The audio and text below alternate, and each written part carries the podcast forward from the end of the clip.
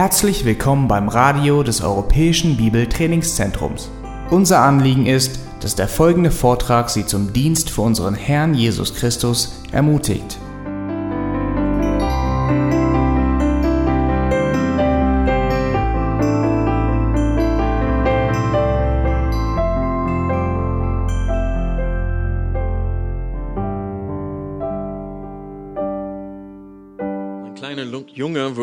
Von seinen Eltern gezwungen, sich hinzusetzen und das gegen seinen Willen.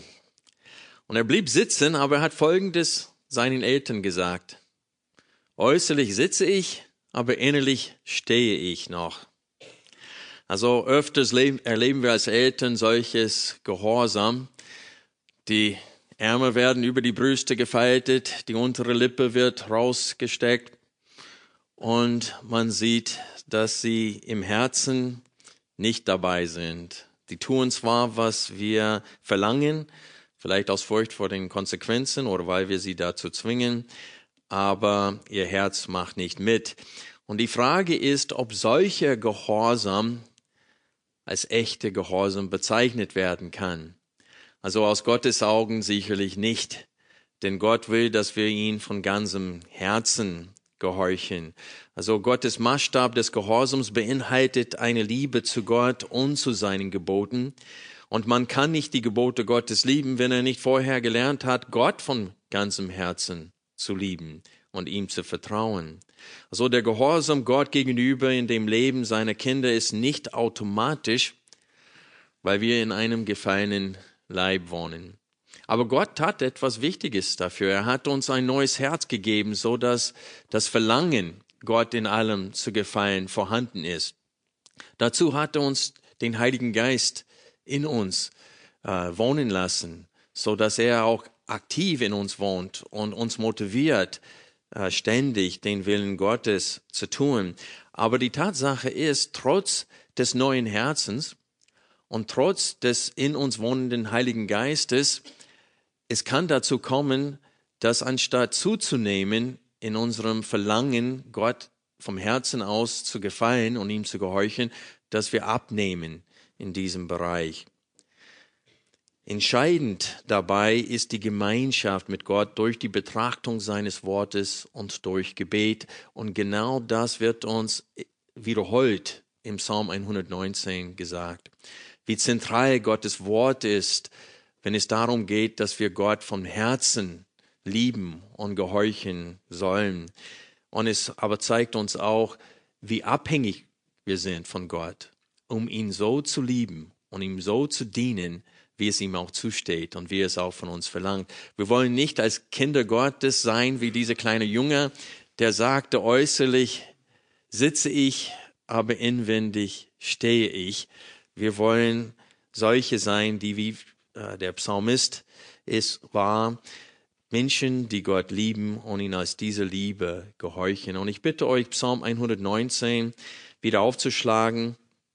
Heute betrachten wir die Verse 129 bis 136. Ich lese ab Vers 129. Wunderbar sind deine Zeugnisse, darum bewahrt sie meine Seele. Die Eröffnung deiner Worte leuchtet, sie gibt Einsicht den Einfältigen. Ich habe meinen Mund weit aufgetan und gelächzt, denn ich sehne mich nach deinen Geboten.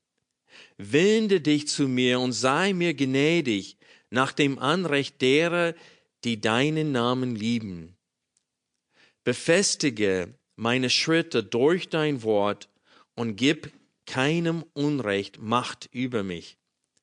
Erlöse mich von der Bedrückung durch Menschen, und ich will deine Vorschriften einhalten.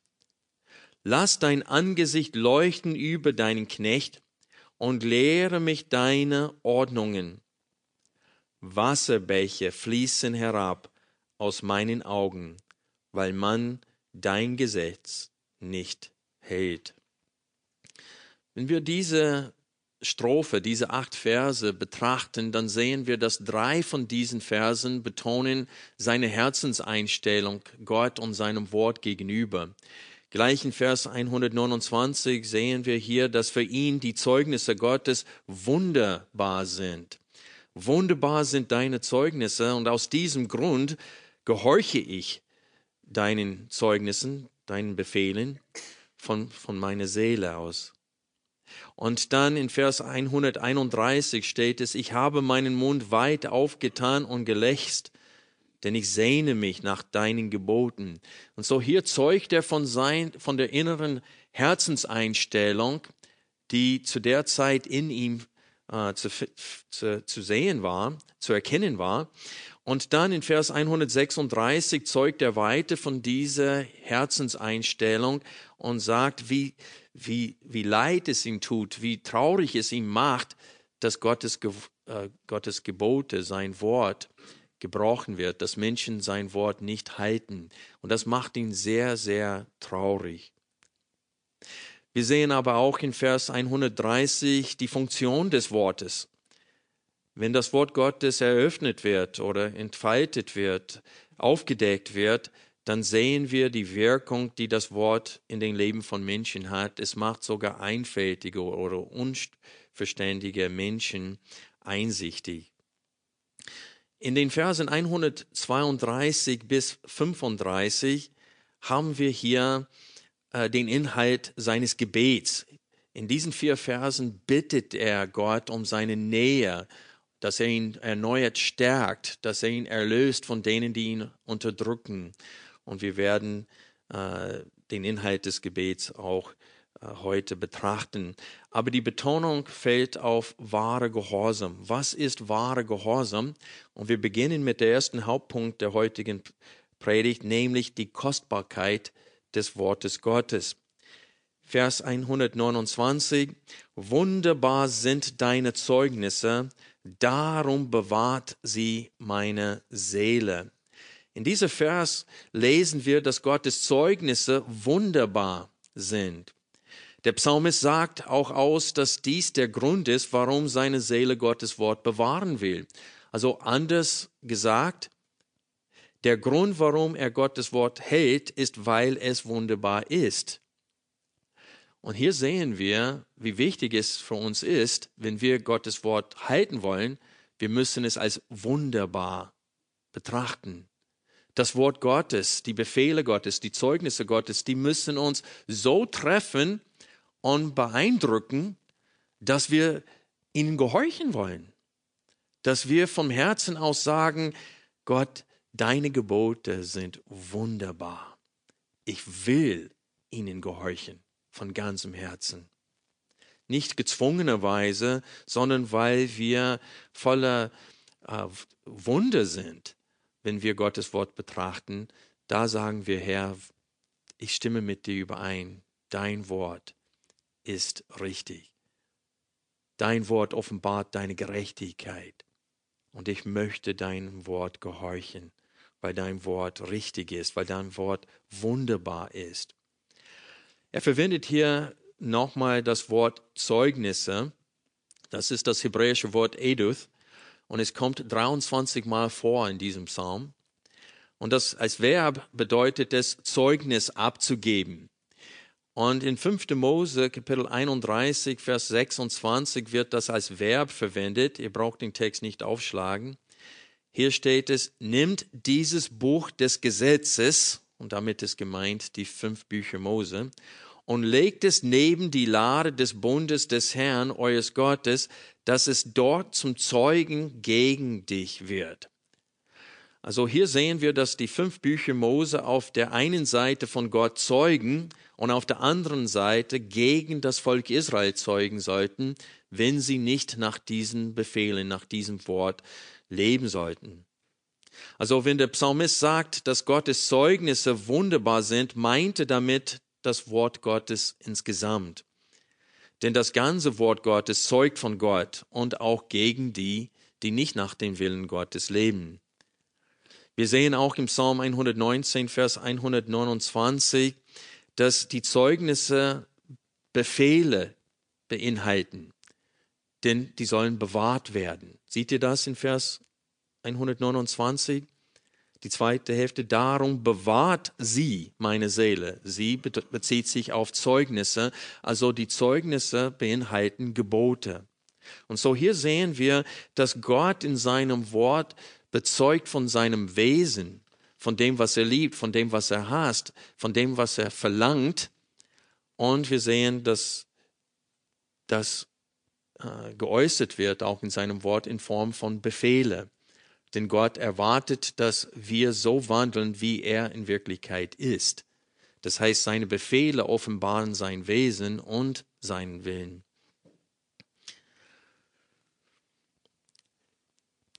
Ich möchte an euch die Frage stellen, welche Ereignisse im Wort Gottes oder welche Bibelstellen, welche Zeugnisse von Gott sind in euren Augen wunderbar? Der Psalmist gibt uns keine äh, Beispiele.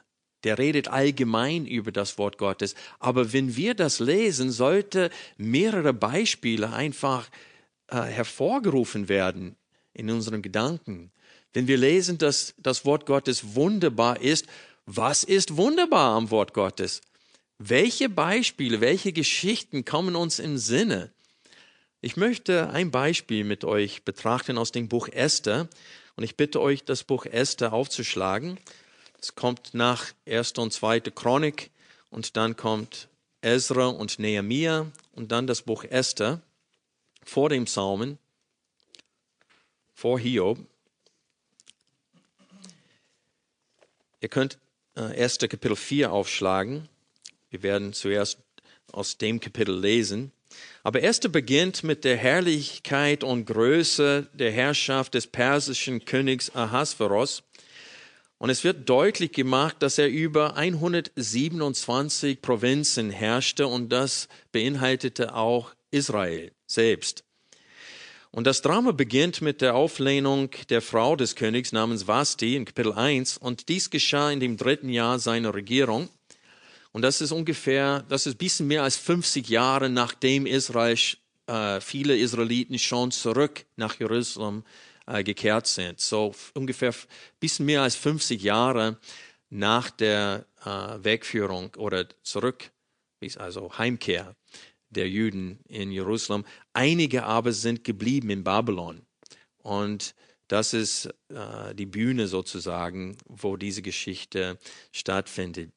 In Kapitel 2 berichtet äh, oder wird berichtet von der Suche des Königs nach einer, einer Ersatzfrau für Vashti, äh, weil sie sich gegen ihn aufgelehnt hatte. Und die Jüdin Esther wird gewählt und sie wird zur Königin. Und in Kapitel 3 nimmt die Geschichte drastisch an Spannung zu, denn der Plan des Hammanns, die Juden komplett auszulöschen, wird geschildert. Er, er scheint, äh, es scheint, als ob nichts im Wege steht, als ob er freie Bahn hat, jetzt, so wie Hitler es versucht hat, die ganze Juden auszulöschen. Und das ist sein Ziel. Er hasst sie, er kann sie nicht leiden, vor allem diesen Mordecai, der sich vor ihm nicht beugt, das kann er nicht leiden. Und er hasst sie und er will sie ausrotten. Und in Kapitel 4 wird die Hauptbotschaft der Geschichte geschildert. Mordecai macht es Esther deutlich, dass sie für diese Stunde zur Königin von Gott eingesetzt wurde. Und da wollen wir jetzt lesen, Kapitel 4 ab Vers 14. Denn wenn du zu diesem Zeitpunkt wirklich schweigst, das sagt Mordecai zu Esther, so wird Befreiung und Errettung für die Juden von einem anderen Ort her erstehen. Das heißt, Mordecai, es war ihm klar, Gott lässt es nicht zu, dass sein Volk ausgerottet wird. Und dann lesen wir weiter, du aber und das Haus deines Vaters, ihr werdet umkommen. Und wer erkennt, ob du nicht gerade für einen Zeitpunkt wie diesen zur Königswürde gelangt bist? Und das ist klar in der Geschichte Esthers, dass Gott das gewollt hat, dass Gott vor, dass er wusste von diesem Vorhaben von Haman und bereits im Voraus war er schon am Wirken dagegen. und hat alles vorbereitet, um die Pläne von Haman zunichte zu machen. Wir lesen weiter in Vers 15. Da ließ Esther dem Mordecai antworten, Geh hin, versammle alle Juden, die sich in Susa befinden, und fastet um meinetwillen und isst nicht und trinkt nicht drei Tage lang, Nacht und Tag. Auch ich selbst werde mit meinen Dienerinnen ebenso fasten. Und so dann will ich zum König hin, hineingehen obwohl es nicht nach dem Gesetz ist. Und wenn ich umkomme, so komme ich um. Also in Kapitel 5 ab Vers 1 äh, wird die Geschichte spannender, weil Esther nimmt ihr Leben in ihre Hand. Denn damals nach dem Gesetz der Persien äh, dürfte kein Mensch vor dem Herrn, äh, vor dem König unerbeten treten. Und, in, und wenn sie es gewagt hatten, konnte er entscheiden, entweder sein goldenes Zepter auszustrecken und dann würden sie leben. Wenn er es aber nicht getan hat, würden sie sterben. Und das ist, was sie meint. Wenn ich, um, wenn ich äh, umkomme, so komme ich dann um. Und sie ist dann zu dem äh, König gegangen und er hat ihr Leben äh, äh geachtet und hat ihr dieses goldene Zepter ausgestreckt gehalten und sie dürfte mit ihm reden und ihr Anliegen äh, ihm geben und ihn zum Essen einladen und auch Haman, der gegen die Juden äh, Pläne äh, geschmiedet hatte. Und in Kapitel 5, Vers 9 bis Vers 14 plant Haman den Tod von Mordecai und er ließ einen 22 Meter hohen Holzpfeil herrichten, um Mordecai daran aufzuhängen.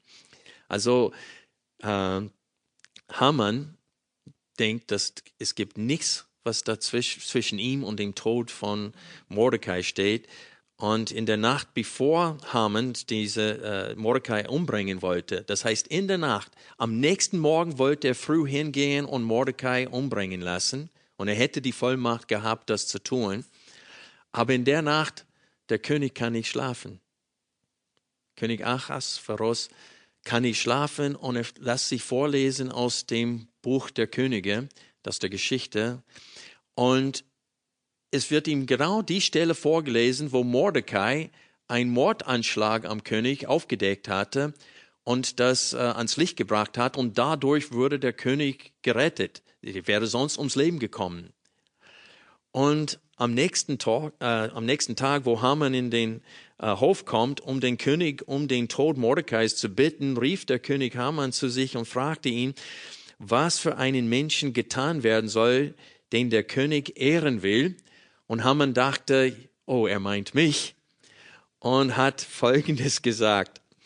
1. Kapitel 6, die Verse 7 bis 9.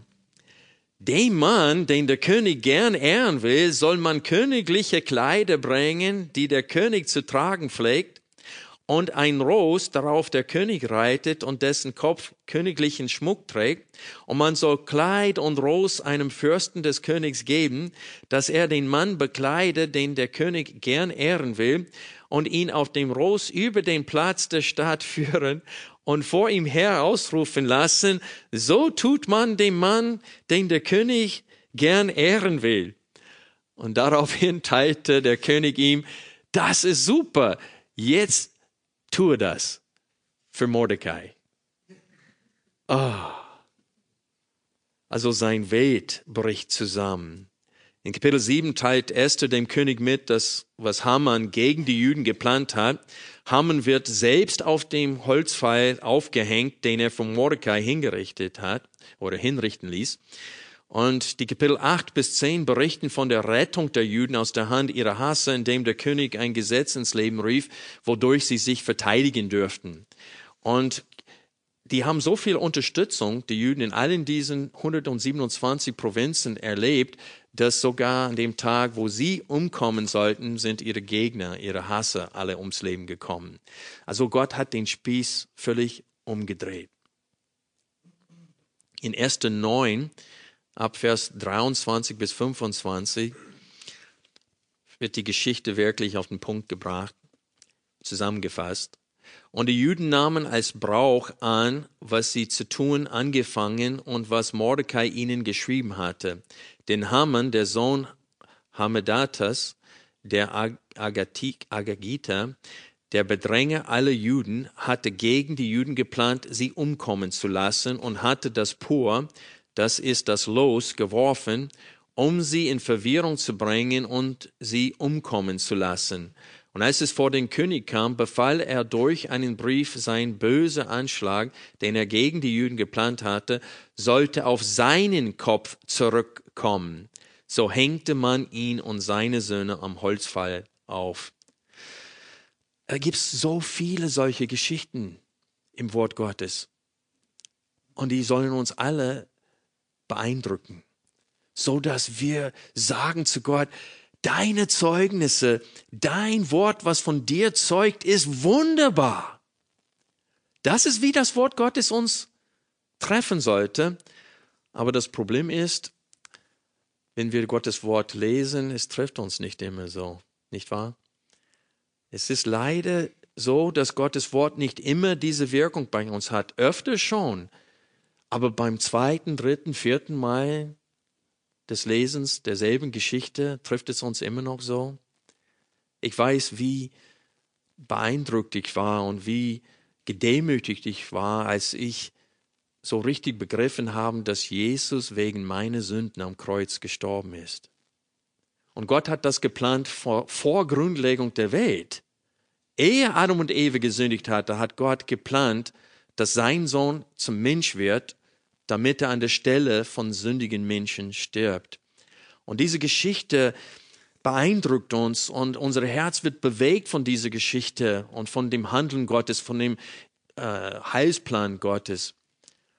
Aber dann irgendwann mal lässt das nach und wir feiern das Herrn mal und wir ertappen uns dabei, dass unsere Gedanken sind irgendwo anders, dass es uns schwer fällt, wirklich von ganzem Herzen Jesus zu loben für das, was er für uns getan hat und wir kämpfen um die richtige Herzenseinstellung.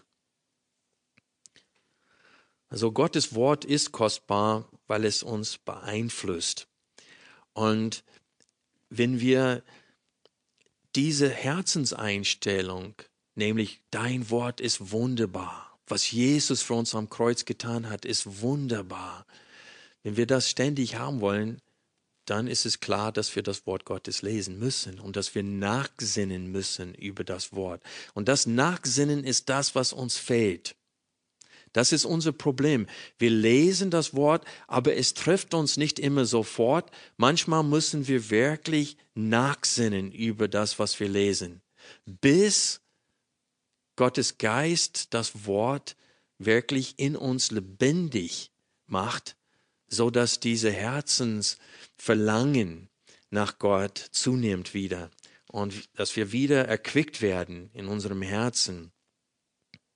In Vers 130 lesen wir, welche Wirkung Gottes Wort äh, bei uns haben soll. Es steht, die Eröffnung deiner Worte erleuchtet und gibt den Unverständigen Einsicht. Und das Wort auf Hebräisch, das hier mit Eröffnung übersetzt wird, kann auch mit Entfaltung übersetzt werden. Das heißt, dass wenn Gottes Wort aufgedeckt wird, dann erleuchtet es den Verstand und gibt sogar einfältigen Menschen Einsicht. Und Einsicht bedeutet mehr als nur beschreiben zu können, was Gott will. Es heißt, dass man einverstanden ist mit dem, was Gott vorschreibt. Man gewinnt Einsicht, so dass man das Wort Gottes so betrachtet, wie Gott sein Wort betrachtet mit dem Verlangen, auch das umzusetzen, was man da sieht im Wort Gottes. Also einsichtig bedeutet, dass man nicht allein einsieht, dass Gottes Wege richtig sind, sondern Einsicht zu gewinnen heißt auch, dass man tatsächlich die Wege Gottes wählt für sein Leben. Also Gottes Wort ist genau aus diesem Grund kostbar, weil es uns beeinflusst. Es öffnet unsere sonst blinden Augen und erleuchtet unseren Verstand und neigt unser Herz zum Gehorsam. Das ist die wunderbare Funktion des Wortes Gottes in unserem Leben. Es neigt unser Herz zum Gehorsam. Wir dürfen nicht vergessen, dass Gott sich gerade durch diese Funktion seines Wortes verherrlicht. Denn er nimmt Menschen, die ihn gar nicht suchen, und er macht sie zu, zu seinen Kindern durch Kraft des Wortes. Und die Menschen, die von der Welt verachtet werden, gerade die, steht es in 1. Korinther 1, hat Gott ausgewählt, um die Weisen in Augen dieser Welt zu, äh, zu Schande zu machen. Und das durch die Kraft des Wortes. Im Psalm, äh, Im Psalm 19, nicht 119, sondern 19, in den Versen 8 und 9 lesen wir Folgendes über das Wort Gottes. Es erinnert diese, diese äh, zwei Verse, 8 und 9, die äh, erinnern uns sehr am Psalm 119. David schrieb, das Gesetz des Herrn ist vollkommen und erquickt die Seele. Das Zeugnis des Herrn ist zuverlässig und macht den Einfältigen weise. Das ist das, was wir gerade in Psalm 119 gelesen haben. Dann Vers 9. Die Vorschriften des Herrn sind richtig und erfreuen das Herz. Das Gebot des Herrn ist laut und macht die Augen hell. Und das ist die Funktion des Wortes Gottes. Es macht unsere Augen auf. Es gibt uns Einsicht. Und das geschieht durch das Wort Gottes, wenn es entfaltet wird, wenn das Wort ausgelegt wird. Und deswegen haben, wir beginnen unseren Gottesdienst jeden Sonntag mit der Betrachtung des Wortes. Michael liest einen Text vor und gibt ein, und, äh, und erleuchtet ein paar Schwerpunkte in dem Text. Und dann wir singen ein paar Lieder und dann geht's wieder los mit dem Wort Gottes und meistens predige ich ungefähr 50 Minuten und 50 Minuten lang betrachten wir das Wort Gottes. Warum? Weil es diese wichtige Funktion in unserem Leben haben soll. Es soll uns treffen, uns Einsicht schenken, so dass wir von ganzem Herzen Gott lieben und ihm gehorchen wollen. Denn wie gesagt am Anfang der Predigt, der Gehorsam, der vor Gott gilt, ist ein Gehorsam, der von Herzen geschieht und nicht nur, weil wir dazu gezwungen sind. In Vers 130, Entschuldigung, in Vers ähm, 131 lesen wir, ich habe meinen Mund weit aufgetan und gelächzt, denn ich sehne mich nach deinen Geboten. Und hier zeugt er erneuert von, von seiner Lust, Gott zu gehorchen. Hier sehen wir, wie sehr er Gottes Wort schätzt, denn er versteht diese Wirkung des Wortes in seinem Leben und er will es haben und er lächzt sogar nach dem Wort. Und ich muss ehrlich sagen, das ist schwer für mich über mich selbst zu sagen, denn öfters ist das nicht der Fall. Öfters muss ich mich zwingen, aufzustehen, die Bibel aufzuschlagen und da zu lesen. Aber wenn ich das regelmäßig tue, dann will ich das nicht mehr vermissen. Das ist wie wenn wir Sport machen. Wenn man fängt erneuert an zu joggen, dann kostet das sehr viel Überwindung, um das regelmäßig zu tun. Aber wenn man drei, vier, fünf Mal der Woche joggen geht, irgendwann mal wird man wirklich süchtig danach. Manche von euch denken, das kann nicht sein. Äh, ist aber wahr. Man will es nicht mehr vermissen. Und so ist das, wenn man äh, sich in der Zucht nimmt, und wirklich diszipliniert Gottes Wort liest. Es gibt dann, dann erlebt man Gott. Man begegnet Gott in seinem Wort und nachher will man das nicht mehr vermissen.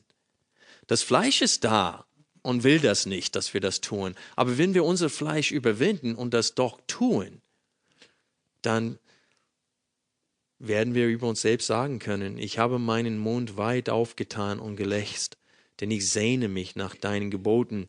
Das erinnert uns am Psalm 42, Vers 2, wo wir lesen, die Söhne Chores schrieben, wie ein Hirsch lechzt nach Wasserbächen, so lechzt meine Seele, o oh Gott, nach dir. Also die Realität ist aber, dass das Lesen des Wortes Gottes nicht ausreichend ist, wenn das über uns wahr sein soll. Wir müssen mit Gottes Eingreifen rechnen. Der Heilige Geist muss uns begleiten und begegnen und in uns wirken beim Lesen, so dass das Wort uns trifft, wie es uns treffen soll. Sonst ist das nur ein, ein, eine Tradition, ein Ritual, das Lesen des Wortes. Und deswegen, ab Vers 132 bittet er um die Nähe und Stärke Gottes, weil er weiß, nur das Lesen des Wortes, das wird nichts bringen. Gott muss dabei sein. Gott muss äh, in ihn wirken, wenn er tatsächlich richtig denken soll, vom Herzen Gott lieben soll. Und so der zweite Hauptpunkt der heutigen Predigt ist, die Nähe und Stärke Gottes wird im Gebet gesucht. Und wir lesen ab Vers 132 im Psalm 119 weiter. Wende dich zu mir und sei mir gnädig, wie du pflegst zu tun denen, die deinen Namen lieben. Vielleicht kommt der Vers euch etwas jetzt unbekannt vor, weil ich jetzt aus der Martin Luther Übersetzung gelesen habe von 1545. Und aus meiner Sicht ist die Martin Luther Übersetzung die einzige deutsche Übersetzung, die den Sinn des Verses richtig gut wiedergibt. Ähm, Wende dich zu mir und sei mir gnädig, wie du pflegst zu tun. Äh, in der Elbefehde lesen wir, sei mir gnädig nach dem Anrecht derer, die deinen Namen lieben. In der Schlachter steht es nach deinem Rechtsspruch für die, welche deinen Namen lieben. Aber die englischen Übersetzungen übersetzen genau wie in Martin Luther oder ähnlich wie der Martin Luther Übersetzung. English Standard Version, turn to me and be gracious to me, as is your way with those who love your name. Das heißt, wie es dein Weg ist, deine Art ist. King James ist ähnlich, as thou usest to do, das heißt, wie es bei dir Gewohnheit ist. Uh, New American Standard, after thy manner, das heißt nach deiner Art. Und New International Version steht es, as you always do, wie du es immer tust. Und die Phrase in der Urschrift äh, heißt eigentlich wortwörtlich nach deinem Gericht. Nach deinem Gericht. Das heißt nach der Regel. Und im Alten Testament äh, wird diese, diese Phrase wird mehrmals verwendet und öfters im Sinne von nach der Regel. Das heißt nach der Gewohnheit, nach wie es üblich ist. Und deswegen in diesem Zusammenhang ist es richtiger, den Text zu übersetzen wie in der Martin Luther, äh, Martin Luther nämlich wende dich zu mir und sei mir gnädig, wie du pflegst zu tun denen, die deinen Namen lieben. Und ich mache das, wie es in der New International Vers, äh, Version, äh, englische Version übersetzt wird, nämlich wie du es immer tust denen, die deinen Namen lieben. Das heißt, Gott wendet sich immer zu seinen Kindern, wenn sie seinen Namen lieben und seine Nähe suchen. Und das ist genau das, was wir in Jakobus lesen. Es steht in Jakobus Kapitel 4 ab Vers 7 folgendes. Unterwerft euch nun Gott, widersteht aber dem Teufel und er wird von euch fliehen. Vers 8. Naht euch Gott und er wird sich euch nahen. Säubert die Hände ihr Sünde und reinigt die Herzen ihr Wankelmütigen. Und so wir sehen hier, wenn wir Gott nahen und seine Nähe suchen, dann kommt er uns entgegen. Der spielt nicht versteckt mit uns. Der lässt sich finden. Wer Gott sucht, findet ihn. Und wir sehen das auch hier in diesem Text. Wende dich zu mir und sei mir gnädig, wie du pflegst es zu tun, denen, die deinen Namen lieben. In Vers 133 wird diese Bitte ergänzt mit, mache meine Schritte fest durch dein Wort und lass nichts Böses über mich herrschen. Also das ist ein sehr frommes Gebet hier in Vers 133. Der Inhalt dieses Gebets offenbart die Notwendigkeit des Wirkens Gottes, so dass wir nicht in die Irre gehen. Es steht hier, mache meine Schritte fest. Also Gott greife ein, tue etwas, dass meine Schritte fest werden, dass ich nicht abehre. Aber dann sagt er, wie Gott das tun soll, nämlich was? Durch dein Wort. Das setzt aber voraus was? Dass wir im Wort lesen.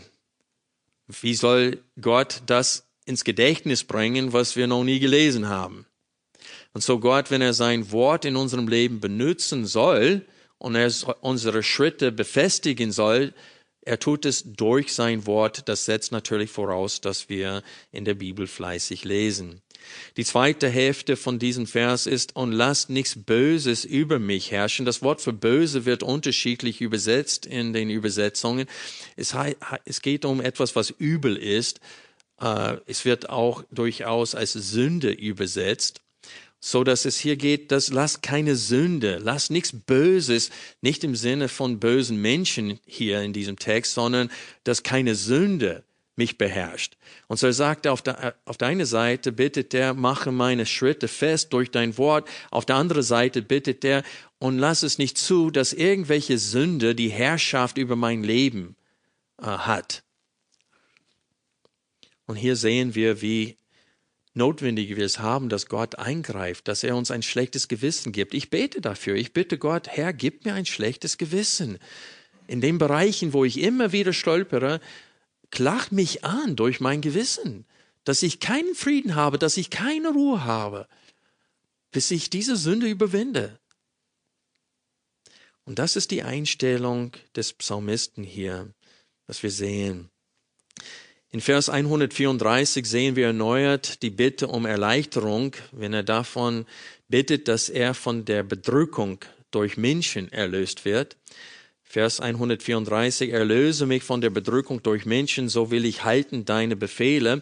In den Strophen vor der Strophe von heute war sein Leiden sehr stark betont äh, bösen Menschen, Menschen, die ihn ähm, verleugnet haben, Menschen, die Schlechtes über ihn geredet haben und sie machen sein Leben äh, äh, schwer. Zum Beispiel Vers 122, wo es steht, sei Bürger für deinen Knecht zum Guten, lass die Übermütigen mich nicht unterdrücken. Und wenn er es bittet, hier in Vers 134, erlöse mich von der Bedrückung durch Menschen, deutet das an, dass er das erlebt, dass er sich mitten in der Anfechtung findet befindet. Und das ist das, was so toll ist an diesem Psalm.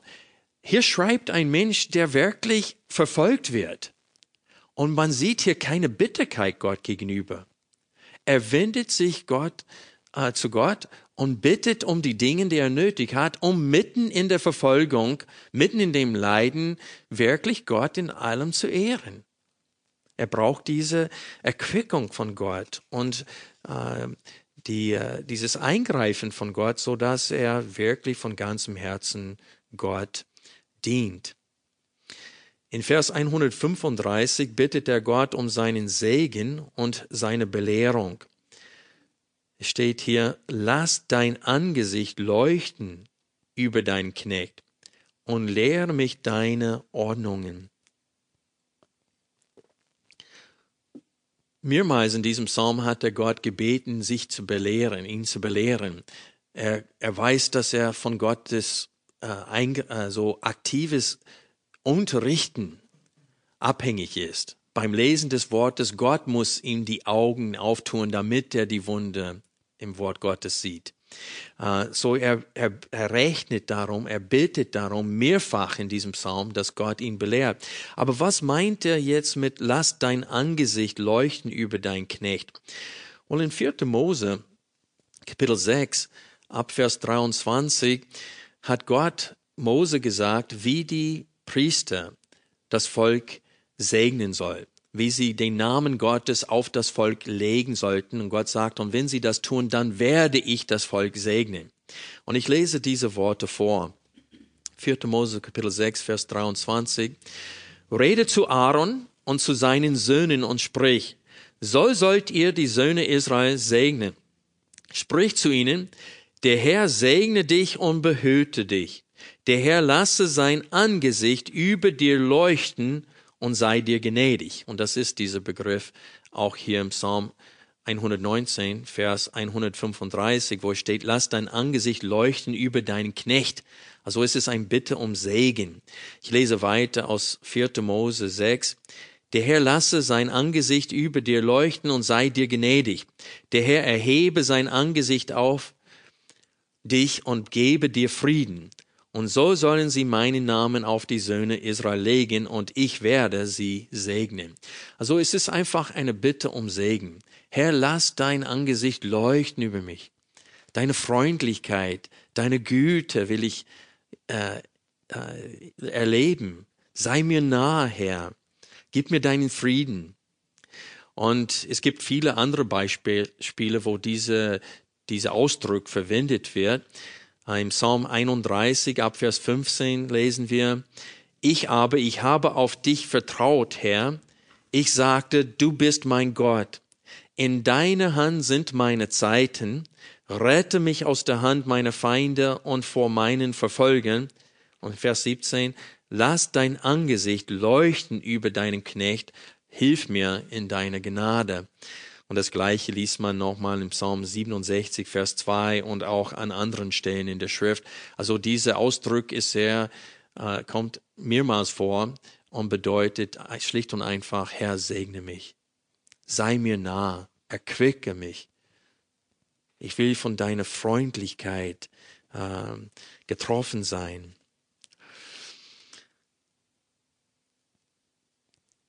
Hiermit in, am Ende von Vers 35, 135 sind seine Bitten zu Ende.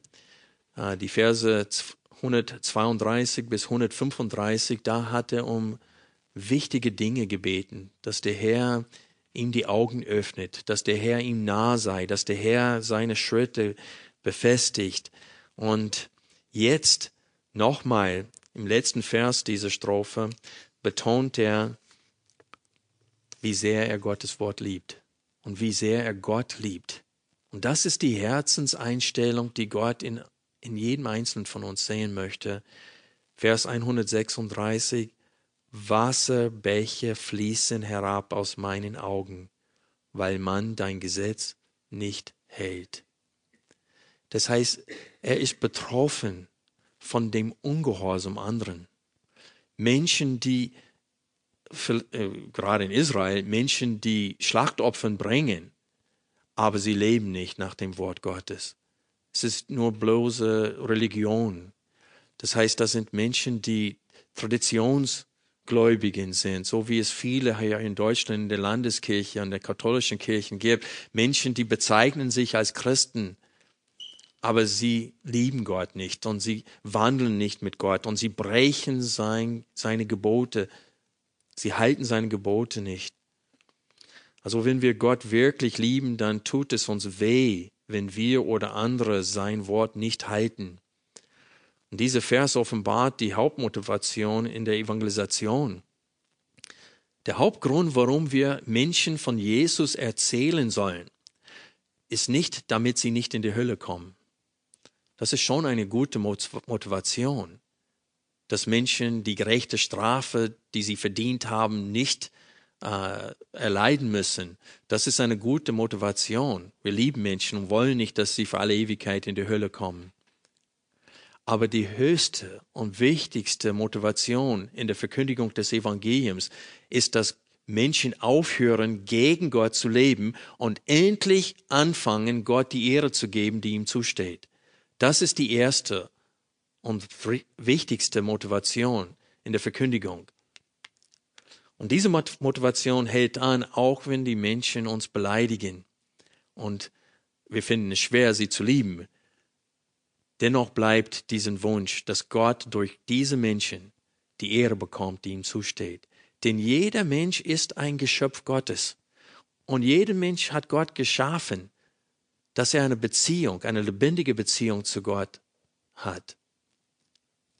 Und jeder Mensch sollte so vor Gott sein im Herzen wie dieser Psalmist.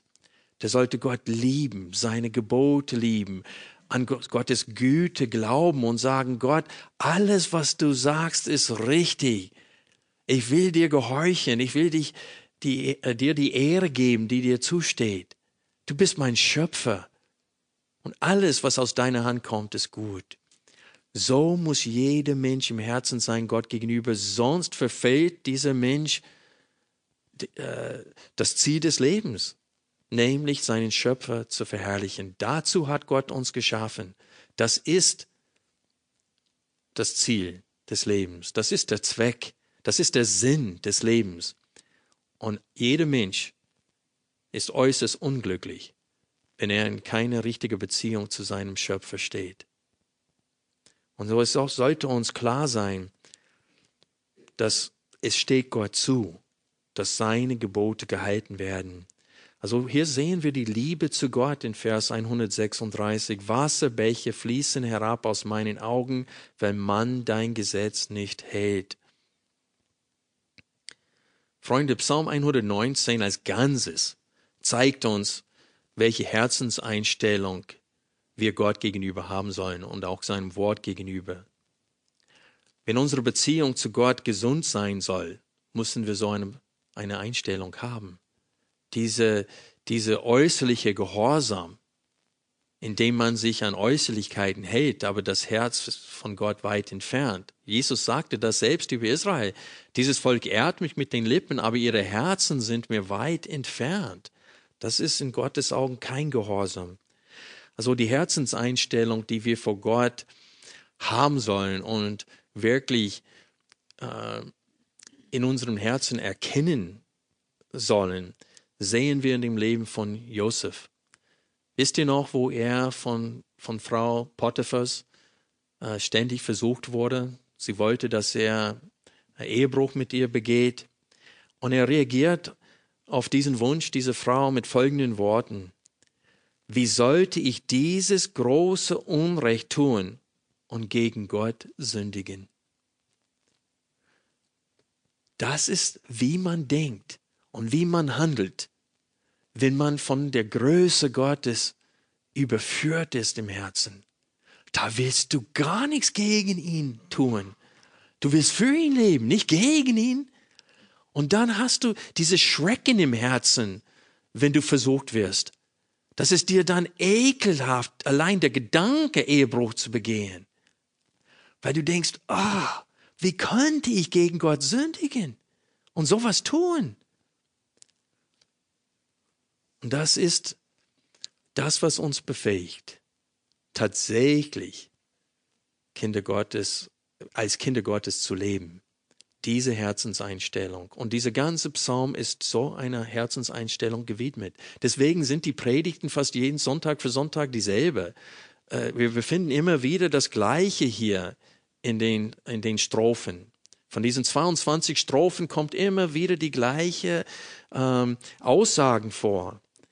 Und die sind da, damit wir beim Singen dieses Psalms und in diese Gemeinde, weil wir das mit Musik nicht hinbekommen, äh, wir lesen es einfach gemeinsam vor am Ende des Gottesdienstes. Und wenn wir diese Strophen lesen, er legt uns diese Worte in den Mund, nämlich Wasserbäche fließen herab aus meinen Augen, weil man dein Gesetz nicht hält.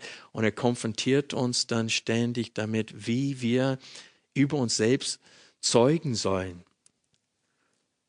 Vers 129, wunderbar sind deine Zeugnisse und er meint in seinen Augen. Vers 131, ich habe meinen Mund weit aufgetan und gelächzt, denn ich sehne mich nach deinen Geboten.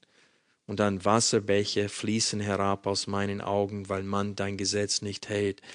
Der zeugt von seiner Herzenseinstellung. Und wir sollen diese Herzenseinstellung haben. Also Eifer für Gott und seine Wege kommt nur dann, wenn wir sein Wort wunderbar empfinden. Denn die Einstellung, die wir zum Wort Gottes haben, ist diese Einstellung, die wir äh, äh, zu Gott haben sollen. Das heißt, es ist dasselbe. Wenn er sagt, dass er Verlangen nach dem Wort Gottes hat, das heißt, er hat Verlangen nach wem? Nach Gott. Es ist dasselbe. Also lass uns beten, dass Gott in uns diese Herzenseinstellung wirkt, so dass wir wie Josef reden, wie sollte ich dieses große Unrecht tun und gegen Gott sündigen.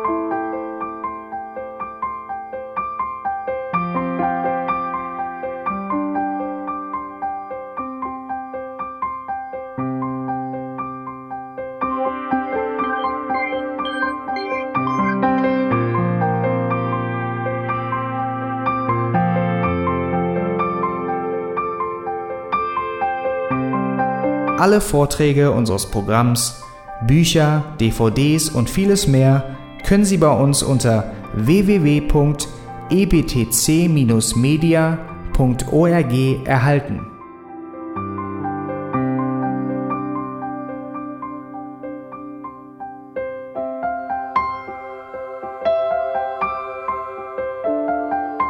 Radio Neue Hoffnung ist frei und ohne Werbung nur aufgrund Ihrer Spenden möglich.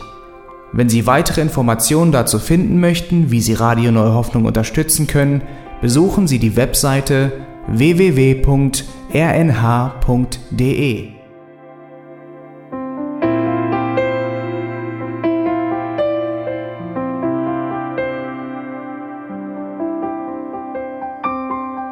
Die Sendezeiten des EBTC sind Montag, Mittwoch, Freitag und Samstag jeweils von 10 bis 11 Uhr.